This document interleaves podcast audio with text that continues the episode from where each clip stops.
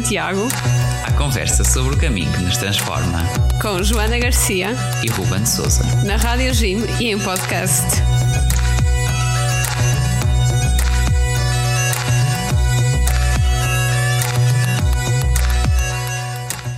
Olá, sejam bem-vindos ao Correios de Santiago, o vosso podcast e programa na Rádio Jim sobre o caminho de Santiago. Olá a todos, sejam muito bem-vindos. E hoje estamos aqui para continuar a, a, ouvir a segunda parte da nossa conversa com o Padre Luigi, uh, que a partir de Fátima nos, nos ajudou já no, última, no último episódio uh, a conhecer um pouquinho melhor sobre esta mensagem, sobre o que é que ela significa, sobre como nasceu este fenómeno da peregrinação. E percebemos também o quão atual ela é e aquilo para a qual ela nos é útil.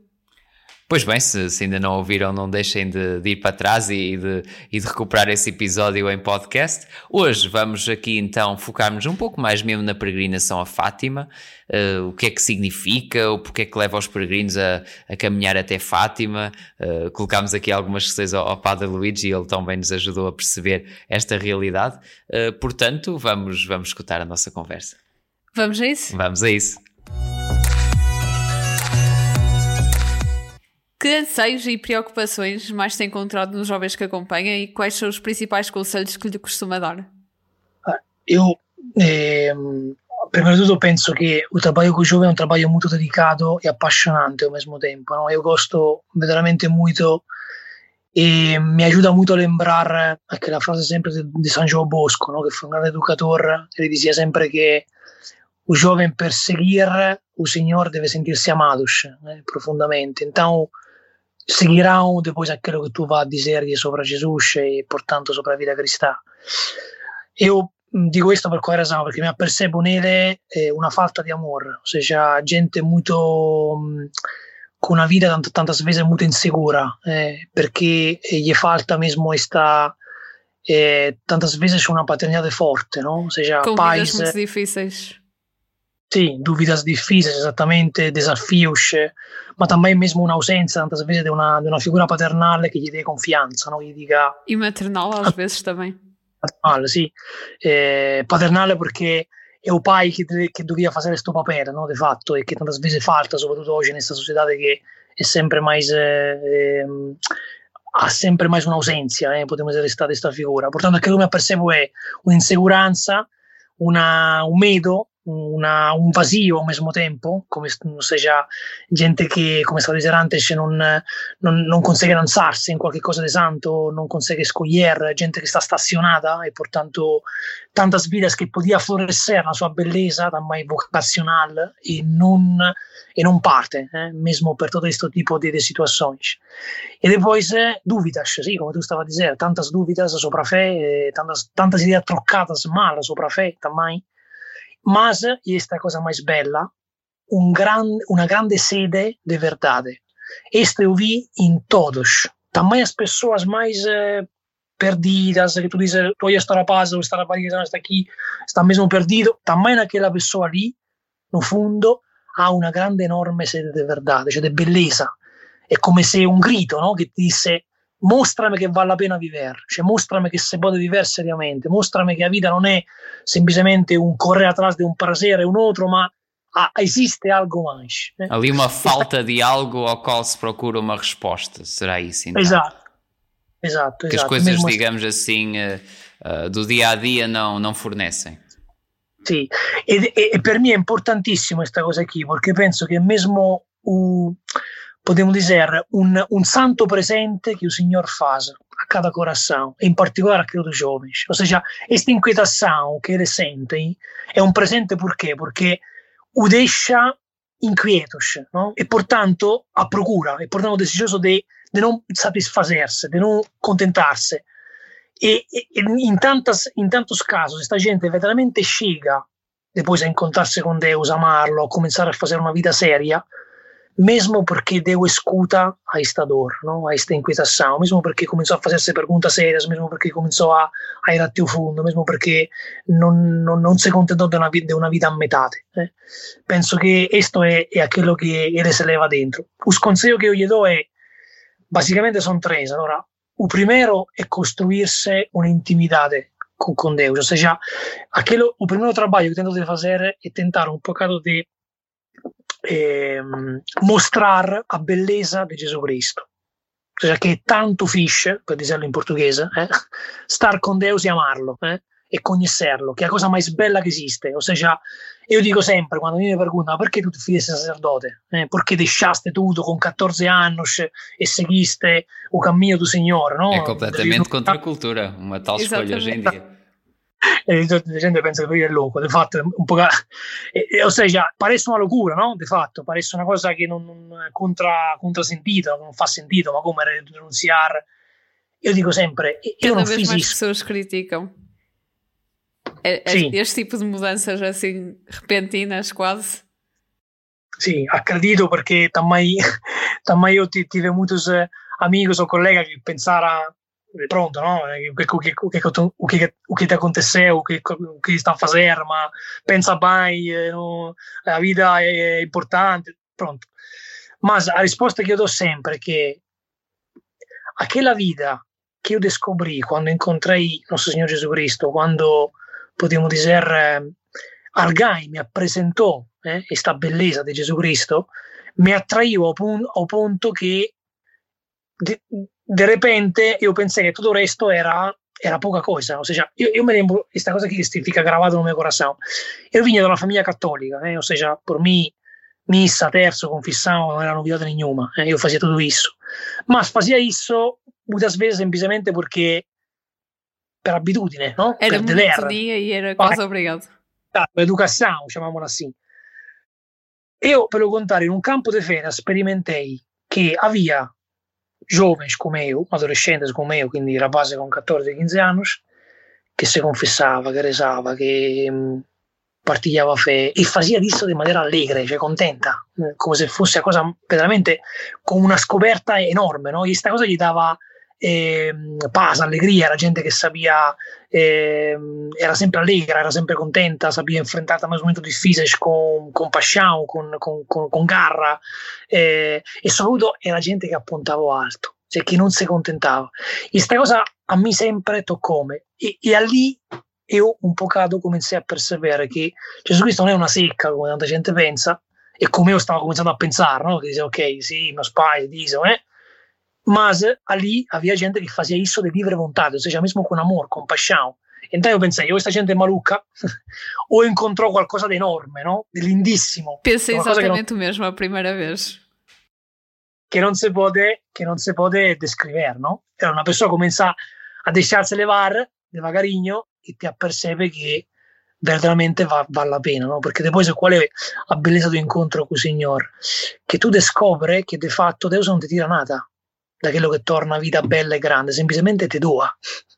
A idea di oggi è di fatto una cosa che io tento di, spiegare sempre ai giovani gesta, Deus non ti tira nada. Noi pensiamo sempre, ah, boh, devo dargli qualcosa a Deus, no? Pare essere un divino esigente che sta lì, che deve, a quale io devo pagare. No, il Signore è, è un pai, è un pai che crede d'arte, cioè che, che, ti ama tanto, che ti procura, che, che gosta di verte, che di incontrarti, che ti ha una missione sopra ti, cioè un pai che solo tu puoi fare, portanto... E non ti pede nada in troca. E no, esattamente, o sea, te spera sempre, mesmo quando tu stai affastato. Quando. Tu... Esatto, mesmo quando tu rigetta, mesmo quando tu non quieres saber. E questo, questo amore, possiamo dire, gratuito, no? incondizionale, è, è, a, è a prova maggiore che, che ele è qualcosa che di grande, no? che veramente conquista. No? E, e, e devagarinho tu ti appercebi che che vale la pena, vale la pena, vale la pena. Alias, eh, una persona che ama il Signore a serio comincia a sperimentare quello che il santo sperimentava, una santa dor. Quale dor? A quella di dire, no, queria amarti miglior, Gesù. Queria darti mais. Mm, no? sì, perché? Sì. Perché a quello che ti do è, è, poco in comparazione a quello che tu mi dà. em comparação a aquello que tu me, me oferece, ¿no? Quando esto es un poco el primer consejo, cioè demistificarlo esta idea que a religião é una grande seca, café, Sim, una é grande... é, daquelas coisas que, por acaso... Uh, parece que quem está por fora, quem, quem olha por fora tem esta ideia, uh, mas, mas sempre o que eu encontrei em uh, de facto também no, no, meu caminho foi, foi essa alegria, essa alegria genuína, esse acolhimento uh, que, me, que, me, foi conquistando. E, e uma das, das, situações em que isso aconteceu foi precisamente uh, da primeira vez que eu, que eu fiz uma peregrinação em Fátima com um grupo de jovens já, já lá vão bastantes anos e, e de facto fiquei, fiquei rendido por, por aquele caminho partilhado, por aquele uh, bom espírito, pelos risos, pela boa disposição uh, que, que ali se vivia. E portanto, se calhar isto até serve aqui um bocadinho de, de ponto para aquilo que nós queríamos falar a seguir, uh, que é da peregrinação a Fátima. Uh, isto, isto que, que, agora nós neste, neste mês vemos tanto no mês de maio e, e não só, claro está, uh, que uh, pronto, até podíamos perguntar, talvez, primeiro, para começar, para a Luigi, se também já, já peregrinou até Fátima, pronto, uh, sei que sim, mas em que circunstâncias e, e sobre esta peregrinação, o, que é que guarda mais nas suas memórias uh, das vezes que fez? Ah, sì, già peregrinei, in Italia fiz eh, algumas peregrinações, ma muito poucas, sinceramente. Ou seja, comecei a fazer mais a sério quando cheguei aqui em Portugal, a Fátima. E acabei de fazerne uma agora, primeiro, dia 1 de maio, que, que mesmo fizemos uma peregrinação, como fazemos cada ano com todo movimento, da Nazaré a Fátima, em um dia, portanto 45 quilômetros. E a esperienza che io levo è sempre questa, peregrinação per me è una, è, un, è una scuola di vita, eh, potremmo dire, ossia peregrinar significa di fatto eh, lembrarte, o perlomeno mi aiuta a lembrarmi a me, eh, un mio destino, potremmo dire, la mia vita, cioè il fatto che io sono un peregrino in questa terra, eh, che io a chi non tengo fixa morata, eh, che la mia vita è una, è una passaggio per una meta, che è un'altra, no? che, che useo e penso che, come diceva Carla Cutis, no, la nostra meta è infinita, non è finito, non è, non è aqui, no? E noi quando perdiamo di vista isso, depois la vita si complica, no? Perché troccamos aquello che è, è essenziale per, per superfluo, no? per qualcosa che, che non, è, non, è, importante. Ed è, dico che è una lezione di vita perché peregrinare non è facile, no? è cansativo, è, dove eh, fa soffrire una persona sperimenta mai momento di, di soffrimento, di desanimo, eh, ma eh, al mesmo tempo eh, farlo con, con questo spirito no? di, sapere che, che io sto camminando no? per, per una meta che il Signore sta conmigo eh, e che soprattutto questo mi lembra a me come deve essere vivita la mia vita, ossia come una continua peregrinazione, che non devo eh, fissarmi eh, cose che passano, ma devo sempre avanzare, no? perché una delle cose che si apprende quando una persona peregrina è che se tu ti para, te para, eh? ossia non, te non può parar molto perché sennò non, non, non aguenta, no? non, non, non consegue. E portanto eh, camminare no? con questo desiderio di de de, de mesmo collocare un passo in frente a altro, è un po' un sinonimo da, vita, no? mesmo. O fatto também di trazer poca, eh, una mochila eh, leve, no? Eh, perché? Perché se tu, una, io mi lembro, è, è lindissimo ver, no? Quando una persona parte eh, soprattutto con, con giovani che non sono acostumati, se no una persona leva, leva mille una cosa, no? E, e ma poi se il primo chilometro già, il secondo già, depois começa a deitar fora tudo, não? Porque você percebe Sim, que ao longo do caminho, quando nos apercebemos que o peso é demais. Exato, é uma metáfora para o dia a dia, não é? Exatamente. Mas isto também faz pensar, não? Porque, como a dizer, ma na minha vida tantas vezes é, é importante fazer a mesma coisa, não? Cioè carregar-se daquilo que é certo e, e tirar aquilo que é superfluo. Quando eu vejo, vejo mesmo a peregrinação como uma con una grande lição di vita, no? con una grande, come a dire, ti lembra sempre qual è il fine della tua vita, eh? ti aiuta sempre a lembrare come vivere, come che tu sei un peregrino, eh? de fatto, e che noi non temos eh, morada fixa e che vivemos molto no, no presente tammai, eh? Altra cosa importante, perché, o sea, cada dia il Signore dà una grazia, no? E, e pronto, depois é, é bello viverlo juntos, outra coisa também que me toca sempre, não? nós fazemos sempre peregrinação com todo o movimento, portanto nós, as irmãs, os leigos, os jovens, e isto eh, diz tanto, porque saber que todos estamos juntos a uma força também, não? É um bocado também uma pequena igreja, é uma imagem de, de uma igreja que, que caminha junta, não? Que, no qual os irmãos se ajudam o outro para, para chegar até, até Deus, não? E, portanto, são um apoio, são uma, uma, uma ajuda mesmo concreta também na dificuldade para, para caminhar e ir em frente. Muitas vezes faz-se uma peregrinação não pelo estilo desportivo, mas sim pela fé como é o caso de Fátima, por exemplo. E aquilo que eu lhe perguntava era de que forma é que Deus está presente ao longo do percurso de um peregrino.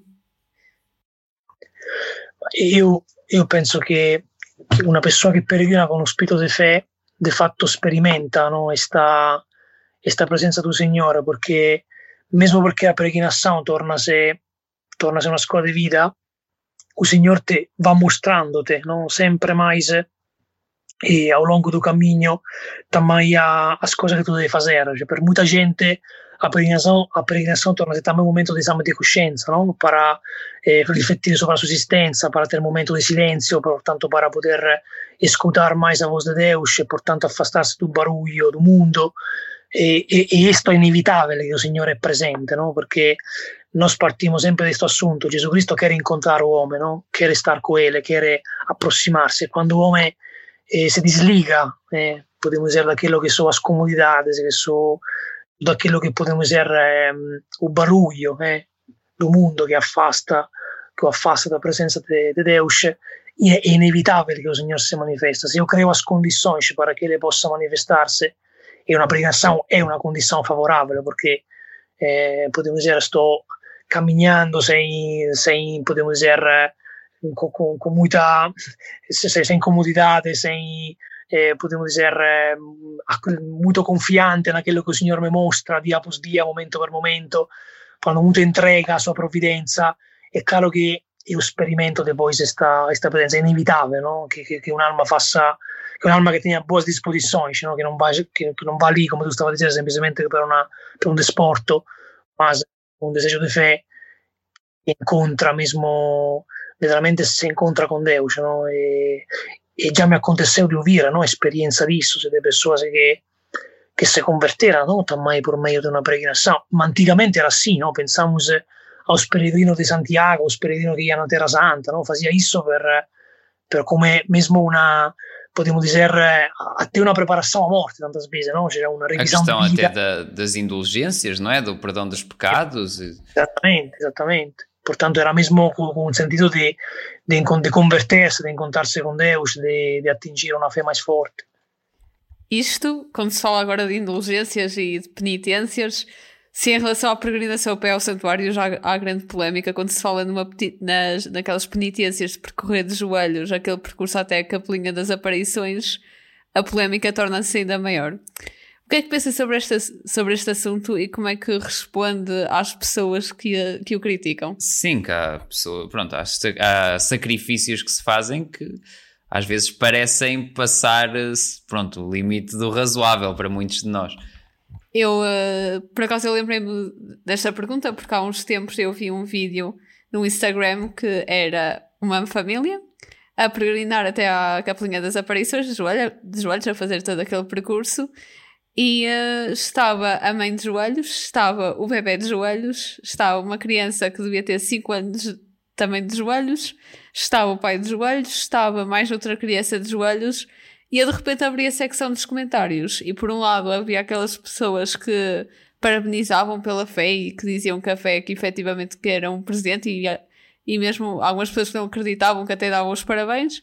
E depois havia outros que que faziam questão de dizer que eram extremistas, que não fazia, não fazia sentido nenhum ter pessoas tão novas a caminhar, que aquela família estava na, grande, na sua grande maioria ali por obrigação. Como é que se lida com estas críticas? Eu penso que allora, é preciso anzitutto entender eh, o perché se faz isso, no? che penso che molta gente non, non ne sabe se calhar. No? Eh, esta prática nasceu com a irmã Lúcia mesmo, que foi a primeira, podemos dizer, que fez tudo isso, não?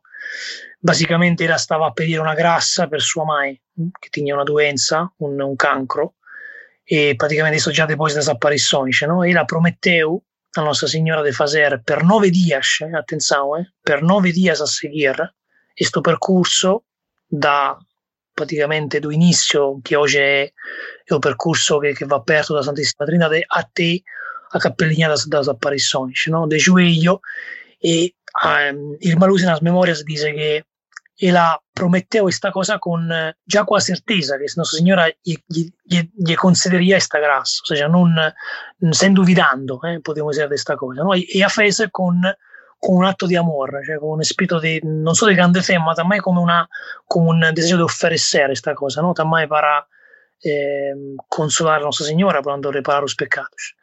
E attenzione, fez isso per nove dias, no? ou seja, eh, e attenzione, altra cosa da sottolineare è che il percorso non era come oggi, che è una lastra, potremmo dire, lisa e normale, no? Lì era terra. Era muito mais complicado e esatto, muito menos acessível.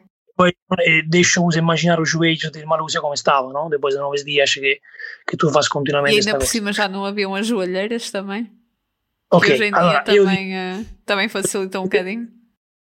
io desafio questa gente a chiamarlo Carmalusia, no? Perché penso che è una questione di, di amore, no? O amore è sempre além daquilo che è un calcolo, no? Io quando amo nunca sto a calcolare. E mesmo porque Nunca. nós nunca sabemos o que é que aquelas famílias que fazem aquele percurso ti- tiveram que passar para o estar a fazer ou aquilo que estão a passar. Ou seja, também não acho, não acho muito correto estar assim a julgar estas pessoas que fazem o percurso.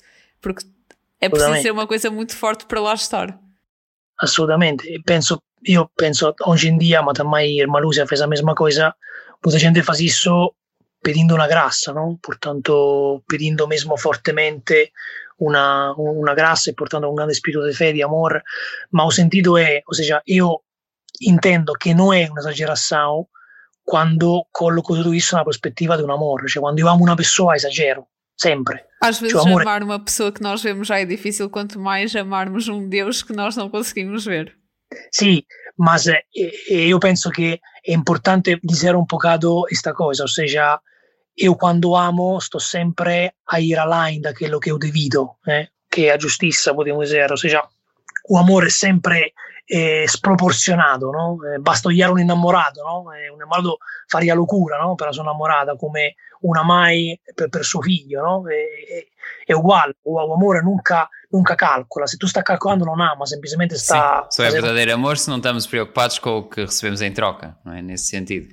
Esatto, portanto se io vo, e, e non mi ammiro, no? Non, non, non, non- a me, sinceramente, quando tu stava a dire no? che molta gente considera come un esagero, un assurdo, un, quando critica isso, io la prima volta che uso questa cosa, cioè, vi tanta gente che fa isso con, con grande fe, con grande, e che per me sono un'edificazione, cioè quando vedo gente che sta lì con ehm, tammai mm, rapaz, pequenino, giovane, adolescente, famiglia, sta mai persone idose, di una certa età, per me sono, sono, una, sono mi edifica no? isso, cioè, perché vedo lì un amore che, che, che, che bello, no? limpido, genuino no? per Nostra Signora e per e tammai para, para, para o Signore.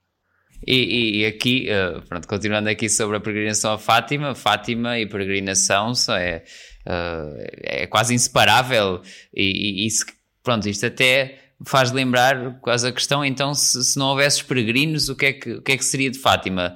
Eh, A maior parte de nós nos lembramos de- de- desses tempos tão recentes que felizmente ultrapassamos do, do Covid e que o Padre Luigi também esteve aí em Fátima durante esse tempo. Uh, que Fátima era essa? Como foi viver uh, esses, esses dias tão estranhos? Uh, que, que hoje em dia já ninguém recorda de tão maus que foram, mas se calhar aqui valia a pena se calhar nos Exatamente. falar um pouquinho. Io me lembro che era un clima surreale con certeza perché ver a Cappelligna vazia eh, era mesmo surreale, no? E, ma se- io penso che Fatima non, non, eh, la sua bellezza, la sua forza non dipende da, da peregrinações, no? E la forza di questo lugar dipende mesmo, come dissi antes, da messaggio di Fatima, no? Che tem, ossia da, da forza di questa messaggio che, che, che tem un valore attuale oggi, no? E ainda, fortemente attuale, ossia Fatima è sempre oggi una chiamata ainda mh, mais forte eh, no dia de hoje a conversare, portanto a, a voltare a Deus, a, a veramente vivere seriamente, cioè Nostra Signora come una mãe veramente a dizer por meio desses eh, três instrumentos que são os pastorinhos eh, di voltare al Signore di, perché solo lì l'uomo può incontrare la sua plenitudine, la sua felicità. Pertanto, eh, per me non, non, è chiaro che aquel, aquel momento no, do, do Covid fora difíceis porque ovviamente ver a capellinha vazia eh, era triste, eh, sinceramente, perché faltava, potremmo dire, tutto questo calore umano no, ao redor de Nossa Signora. Eh, havia gente também que dizia que se rezava melhor, eh? ou seja, que nós de Fátima, pelo menos, eh, podemos, gostamos melhor de calhar o silêncio. Mas além disso, Fátima nunca, dipende, ou seja, a sua, a sua importância, podemos dizer, a sua, eh, o seu valor da, das peregrinações, ou seja, é, é, aliás, as pessoas vêm aqui mesmo porque sabem que, que Nossa Senhora o espera, no? e portanto tem, tem uma, uma mensagem de misericórdia e, e simplesmente tantas vezes é, é suficiente uma oração, um olhar aquela imagem também para, para sentir-se tocados e y para voltar a casa con, con forza, no? con luce, con, con, con, una, con una um, forza e una, un'energia nuova, eh? potremmo dire rinnovata, che poi la grazia di Dio colloca in alma. Portanto penso che eh, è vero che foram tempos difíceis, mas eh, os lugar de graça nunca, nunca, nunca perde a sua bellezza e il suo valore, mesmo se falta as pessoas, no? è sempre un, una, un, un, ambiente onde, onde se respira uma presença de Deus forte, não? E o que é que diria uma pessoa que quer fazer a peregrinação até Fátima, mas que tem muito medo daquilo que vai acontecer pelo caminho, se acontece alguma coisa muito grave? Que conselhos é que lhe dariam? Sim, já vimos a gente, por exemplo, falar: uh, ah, eu até gostava, mas acho que estou em má forma, ou que não vou aguentar, ou, uh, pronto, isto ou vai-se ouvindo aqui e ali. O uh, que, é, que é que lhe faz pensar? Ma io, io, penso che una persona deve enfrentare una peregrinação sempre con spirito di fé, come você stava dicendo antes, ou seja, e portanto non devo preoccuparmi tanto da, da, da mia salute o de, claro che eh, non, non fare 45 km in un dia o, o, una, una, cosa esagerata, no? ma se, ao mesmo tempo io penso che confiare molto nella provvidenza di Deus, no? fatto che il Signore eh, se te inspiró este propósito, se te inspiró esta, este deseo de, de hacer esta promesa, ¿no? de, de ir a pé a Fátima per, per pedir una grazia o per un'intenzione particolare e le accompagna. No? Non, eh, depois o Signore non conta, io dico sempre isso, os chilometri, no? non, eh, o è l'intenzione che muove, no? il gesto che sta atrás. No? Io posso fare, no, per esempio, quando facciamo la peregrinazione, lasciamo la possibilità di as famílias do movimento de fazer ou tudo o caminho, uma metade ou último 5 km. No? Ma io penso che non è che quem faz mais vale mais, no? è, è semplicemente a intenção qual tu faz também aqueles 5 km con, con todo eh, questo spirito di fé, no? come stavo a dire, o seja vivendolo, seja come un, una, una lembranza della tua vita, portando il fatto che io sono, in, sono, sono chiamato a peregrinare, no? Paroseo, però devo lembrarmi sempre che sono in cammino e al mesmo tempo con il spirito di sacrificio, no? perché di fatto tamai questo spirito deve accompagnare no? come un atto di amore tamai per consolare Deus, per riparare i peccati e tamai per pedir grazia. Cioè, portanto, resumindo, non termedo, vai, perché la provvidenza di Deus ti accompagna e ti aiuta e non ti desampara, no? Isto é sem dúvida. E para, para os peregrinos que, que eh, agora, neste, neste mês de maio, ou até os que nos ouçam mais tarde, eh, que mensagem é que o Padre Luigi daria?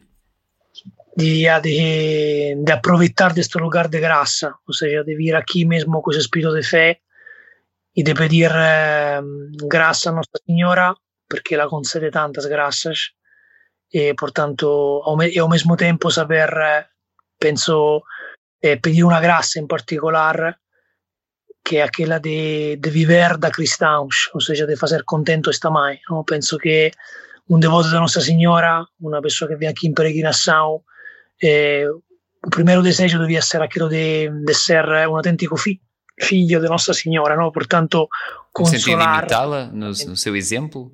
Exatamente, imitá-la no, no seu na sua vita, portanto imitare le sue virtù, essere un figlio che che, Rebbaia sta mai, no? e portanto con la sua condotta di vita mai manifesta eh, questo amore, no? che non sia semplicemente una vinda per pedir, mas ao mesmo tempo para eh, dizer mais estou aqui porque quero amar-te e porque quero também eu ser um verdadeiro teu filho, não? E penso che questa è la miglior forma di consolazione por ela e soprattutto la miglior forma também di approssimarsi, di fare contento Gesù, no? e di realizzare un po' da quello che a messaggio di Fatima dice. No? Io penso che aquella, aquel pedido che il Signore ha fatto in maio aos pastorinhos è, è válido ainda oggi. No? Queréis oferecer-vos a Deus para sopportare os sofrimentos in atto di reparazione per os pecados. No? Penso che cada uno di noi sta in questa missione in questo mondo, no? con la sua vita di essere un strumento perché tanta gente possa incontrare il Signore e perché io possa, com a minha vida, dar, dar consolação não, aos corações de Maria. No final de todos os episódios, costumamos fazer uma pergunta que é para si o que é que é ser um guerreiro de Santiago, mas como nós hoje não falamos de Santiago de Compostela e sim de Fátima, vamos reformular, uh, reformular esta questão. Para si, o que é que é ser um guerreiro de Fátima? per me è un'onra, eh, ou seja, è un'onra infinita stare aqui nesta terra, prima di tutto. Io veramente sono immensamente grato a Nostra Signora perché me deu também esta graça nos primeiros cinco anos de sacerdócio, portanto, mesmo os primeiros anos da vida sacerdotal, de poderlo viver aqui num lugar tão abençoado. E perché dico questo? Perché penso che veramente eh, Nostra Signora mh, eh, fa sentire mesmo a sua forza maternale, o seja, in questo lugar veramente se, sperimenta una, una presenza sua e, e também eh, me ajuda muito no meu ministério invocarla, no? terla perto e chamarla, saber che la, che la sta aqui. No? Penso che io sono grato e non, non, non, tengo, non, non tengo palavra para poder eh, e penso che non, non basteria também a vida para agradecer desta graça no? de poder estar aqui e viver aqui mesmo os primeiros anos de vida sacerdotal. Eh, portanto, eh, io cada dia che passa mi apercebo che è veramente un privilegio no?